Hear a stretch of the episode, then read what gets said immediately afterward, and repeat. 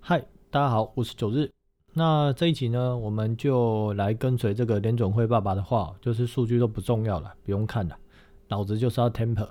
所以，我们这一集呢，不讲数据哦，我们来聊聊一些故事，看看这个最近市场哦发生什么事情。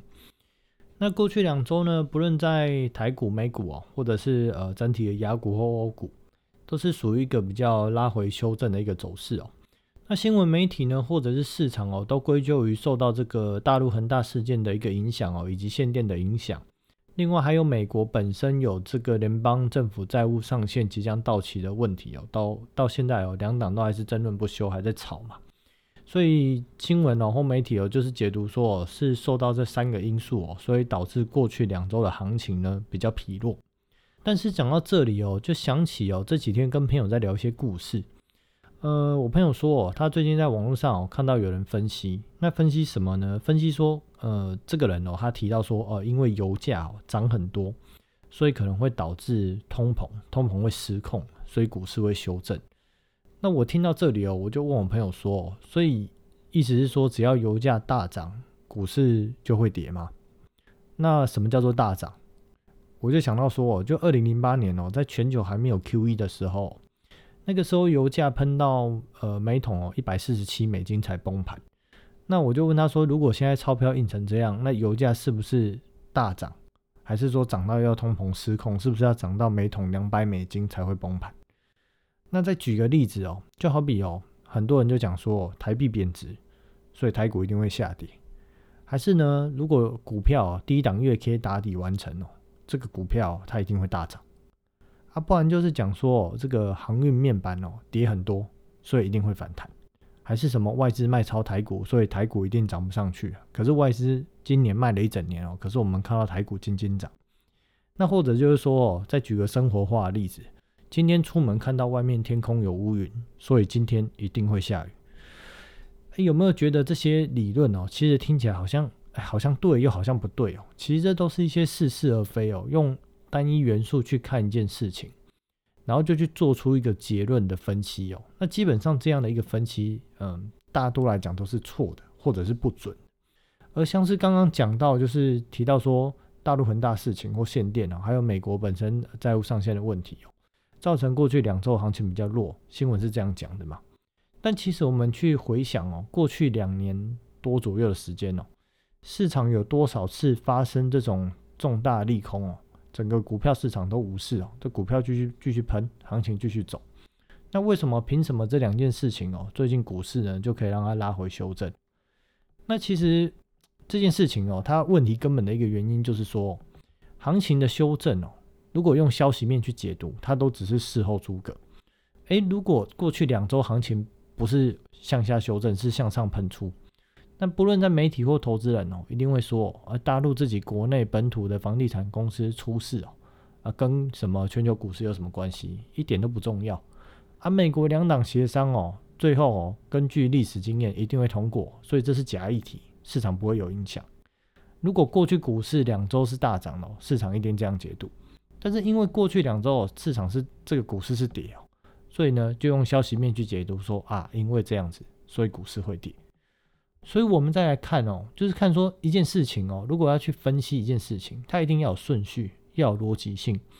好比说我们在做菜或做甜点好了，如果食物哦，我们要去把它过筛，那变得更细更绵密哦，我们会放一个最细的滤网在上面，然后放一个孔洞很大的滤网在下面。这样去做过筛嘛？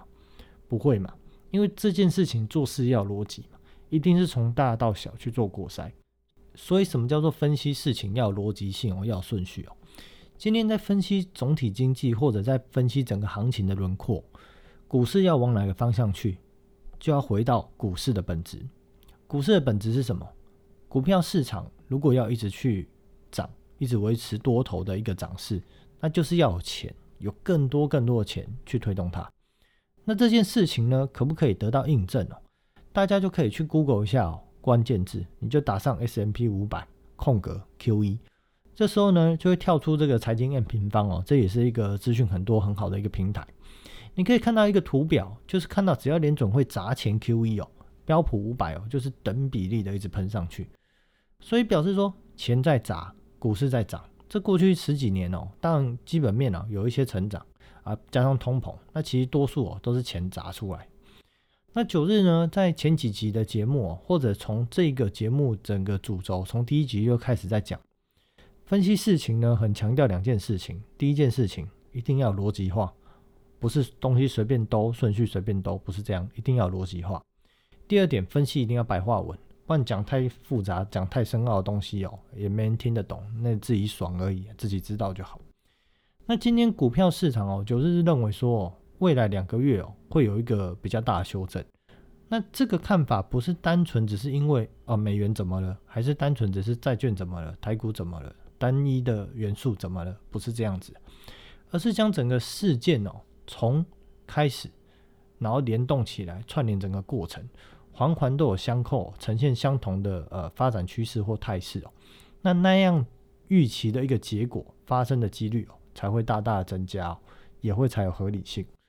那今天呢，我们看到联准会哦开始说要呃缩表，或者说这个呃 temper，表示源头的水龙头要关了嘛。那再来，我们看到美国本土哦，光美国本土四兆多的货币型基金的资金哦，哎，竟然有一兆躲到了联准会逆回购铺哦，不去投资他们本身最大的投资标的什么东西，美国国债，他们不投呢，这一兆跑去躲在这个联准会的逆回购铺哦。然后我们同时又看到了十年期、三十年期债券的月 K 已经呈现一个显著的下行趋势，所以因此我九日合理推断国债会继续下跌，并且会破底，那表示公债值利率会上涨，那就会影响到之前讲的嘛。如果公债的值利率上涨，那其他东西的值利率跟着要同步调升。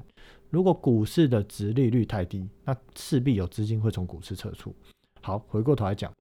那更遑论说联总会开始 temper 之后，它会少了一个国债的一个大买盘，再加上举债上限如果通过之后，美国一定会发更多的债去处理它的债务，所以这国债价格其实很难去上涨在短时间内。那再来呢，美元呢？我先前从这个节目哦，从年初就一直有提到，这个世界是由一票国际银行家控制的。那像是联准会，其实根本不是什么独立机构，也不是什么政府单位，里面的高层跟票委其实就是由各个的国际或他美国本土的大银行里面的代表团所组成，哪有什么中立性可言？好，回过头来讲哦，今天钱呢要利滚利，对于国际银行家来说，最大的两个投资方向，两个铺，一个就是持有现金嘛，另外一个就是买商品。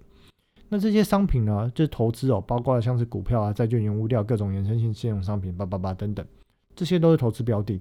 所以它资金的应用就是两个大方向。如果水龙头打开哦，更多钱，利滚利，那大部分资金哦，就是往投资型的商品去冲。那如果今天水龙头要关，那资金就是开始回流现金，回流美元现金。那这个时候就要衍生出讨论一件事情哦。就会有人讲说，或问说，哎，那水龙头从头开到尾是不行吗？干嘛一定要关？就继续印嘛？那当然是可以啊。那如果以美国本身为例哦，就是把通膨撑爆，就是哦，这个 CPI 不止五趴，可能七趴、八趴、十趴嘛。那到时候就会产生人民手上的钱不值钱，或他可能原本啊十美金可以买的东西，现在要变二十美金买到。那这时候就会造成百业萧条，那进而造成很多的抗争啊，政治就会动荡。那请问这个？结果会是美国政府还是银行家想要的结果吗？政治动荡对他有套利的空间吗？有，就是打仗。但是现在银行家会想要打仗吗？所以这样子玩，如果这样子水龙头从头开到尾不关，这样的金融游戏还能玩下去吗？我是认为玩不下去啊。那其实大家也可以想想，如果是这样，是有比较好玩吗？还是没有比较好玩？哦，那答案就是你心里会有个答案。好。那如果这个水龙头呢开开关关哦，那这样结果就不一样了，就是表示说行情会有上有下。那每次哦上到相对高档的时候，那至于什么叫高档哦，就要看呃可能是通膨状况，或可能是后续的这个货币政策等等哦。呃，每一次的这个景气循环哦，在高点景气循环的这个呃原因都不太一样所以每一次都要去做观察。那所以说，当股市到高档的时候，如果国际银行家哦要将钱从投资型商品哦转进美元现金的时候，这个时间点哦，其实这个周期哦不是一天两天，不是一个月两个月，因为那个资金部位太大了，好几兆美元的钱，那个至少要一年的时间哦，慢慢去做转换。而这个时候行情哦，通常都会是在很热很夯的时候，那很多平常不投资的人哦，或者是散户哦，这个时间呢就会疯狂的涌入资本市场，想要去参与投资。这概念其实跟什么呢？就跟最近我们看到台湾哦，很多这个地方哦，房地产都在狂飙一样，一堆人就会觉得这个月不买哦，下个月房价就会更高。因为这样的一个气氛啊，已经被建商跟媒体炒作起来。可是，在做这件事情哦，我也不知道不能理解为什么这些人不会去想想说，啊，现在房市供给跟需求的比例啊，也不想想股市跟房市的关系。那以房市这边来讲，我是认为哦，如果股市大幅修正哦，会产生资金链断裂，房市一定会跌。但是房市跌了之后，它会涨回来。但是能不能涨到像现在这么高的位置，或接近现在的位置，它需要一段时间。那因为长期通货膨胀哦，整个全球在印钞票的关系哦，我认为最终房价哦，呃，再怎么差哦，就是跌下去也一定会反弹上来。但是会不会过高哦，就要看呃各国的哦房地产市场里面的供需的一个状况，那以及后续的资金的一个效应推动的一个现象，这个后面都还要再观察。好，回过头来讲，所以当市场很热的时候，这时候就会很多疯子哦不理性。那买不到二十元的欧阿米刷，那就赶快去抢买七十元的蛋挞。那这个时候呢，就是国际银行家哦，最好将这些货卖给这些盘子的时候。然后国际银行家呢，就慢慢的开始将资金哦转进去现金。同时这个时候再请临兵掩护我。什么是临兵掩护我？就是有同时在请联准会以政策掩护我军国际银行家有足够的时间可以撤退。所以，我们看到呢，美元指数从年初打底到现在，已经快要一年的时间了。月 K 层级的 W 底哦，基本上呢已经完成。这个概念其实就跟航运股一样哦，股价在地板蠕动哦二十年，整个产业呢其实没有什么太多的题材，也没有什么爆发性的亮点。航运的报价呢又每年又死气沉沉，同行之间呢又十分竞争，股价长期跟垃圾一样哦，都吸引不到市场的资金哦来股票换钞票。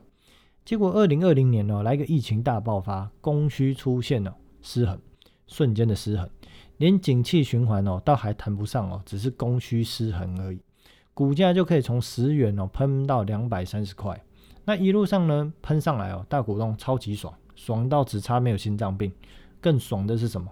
一堆盘子疯狂的进来买，买一百，买一百五，买两百以上的货，疯狂的买。那股东哦很开心嘛，每天就一直出货给给这些盘子，不论是当冲客、短线客还是波段投资客都好，没关系啊，反正大股东就是一直卖，就送给他们。因为大股东呢，成本一张才五千块而已哦，股价一张要十几万，当然能卖赶快卖嘛。那反正这些大股东也很清楚哦，供需失衡就只是刹那的永恒，就如同二零一八年哦被动元件一样哦，反正呢这股票要多少你们都拿去了，反正等到时候供需失衡哦。哎，结束啊，就变成供需回到平衡的状态。那等这个股价哦，就会开始因为筹码因素啦太凌乱啦，再加上这个基本面哦，供需回到正常状况，股价就会慢慢慢慢慢跌，跌回二十以下。那这些大股东哦，再慢慢买回来就好，没有听错，就是二十以下。那等他们买回来的时候呢，再传给他们的小孩跟子孙哦。那对于这些大股东来讲哦，等了二十几年的光阴岁月哦，光今年一年哦，就真的直接赚到退休养老去。而少年股王哦，就是强当航海王嘛，开向北方，什么价格都要，撞上沉重的冰山呢，就成为了铁达尼号。所以呢，我们再回来讲联准会啊，联准会呢，在还没有开始 temper 以前啊，美元就已经在年初开始在打底，十年期公债呢，也已经在年初就开始反转下行。同时间，我们看到股市，不论在美股还是台股，从快速上涨到变慢速上涨。过程中的成交量一路萎缩，那量缩基本上只有两种状况，一种啊是吸售，一种啊是人气涣散。那到底是哪一种？如果呢是个股来讲，就要搭配基本面跟位阶去看；如果是指数来讲，就要搭配总金跟位阶去看。那这些拉回就是买盘钱的买盘哦，到底来自于哪里哦？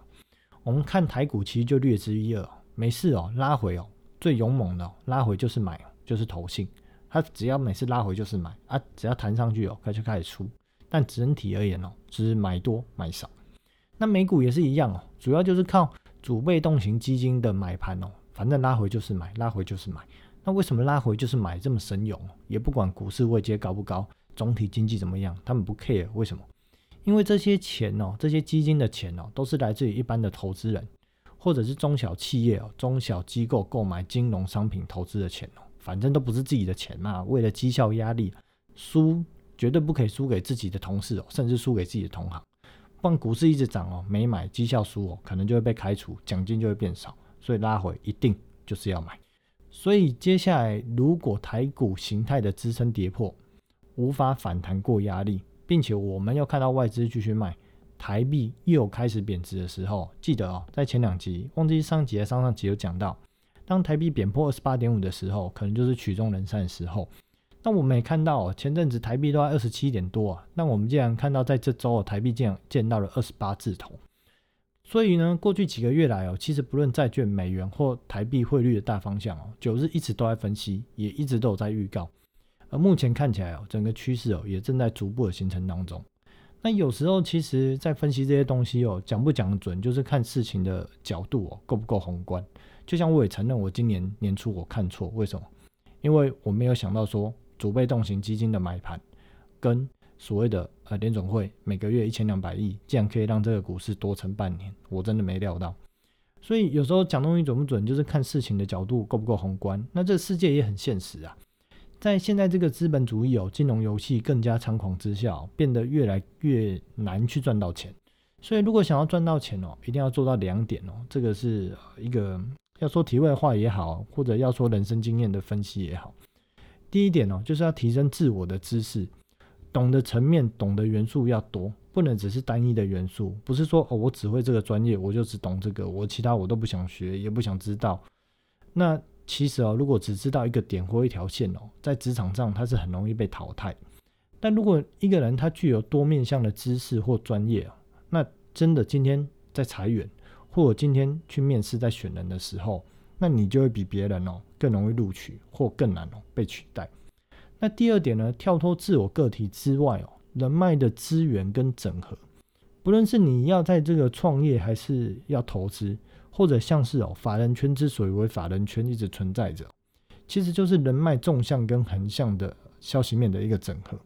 而像是创业也好，需要研发、需要管理、需要行销三个大方向的整合，不然纵使做出好的产品哦，做出很好很美味的食物，那也不一定生意好啊。这也是需要有这个通路广告行销去打出去。这跟股价的基本面如果很好，可是如果没有资金或者是题材去推动，那这股票肯定也只是温温的、慢慢的动，它本一比可能就是十倍、十五倍这样子而已啊。所以在个人的元素的所谓的知识或智慧的整合，以及在跳脱个体之外的人脉跟资源整合这两个层面哦是非常重要的，在现代的这个时代之中是很重要。好。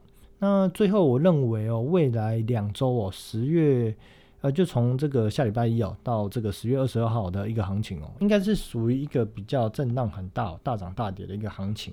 那台股可能会整体压缩在一万六千二到一万七千二这个大致的一个区间哦。那个股应该都还是比较偏向继续盘跌的一个态势哦。好，那今天节目就到这里哦，我们两周后见，拜拜。